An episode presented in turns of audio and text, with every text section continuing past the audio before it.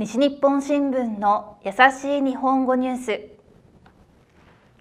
学校に行く子どもたちが事故に遭わないように見て守る。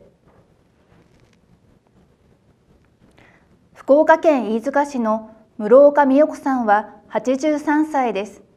毎朝子どもたちが学校に行く道に行きます。たくさんの車が走っていて危ないからです。室岡さんは緑色の服を着て信号がない横断歩道のところに立ちます。そして子供が道を渡るときに黄色い旗を出して事故に遭わないように見て守ります。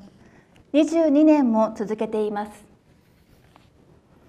室岡さんは5年前子供からお礼の手紙をもらいました。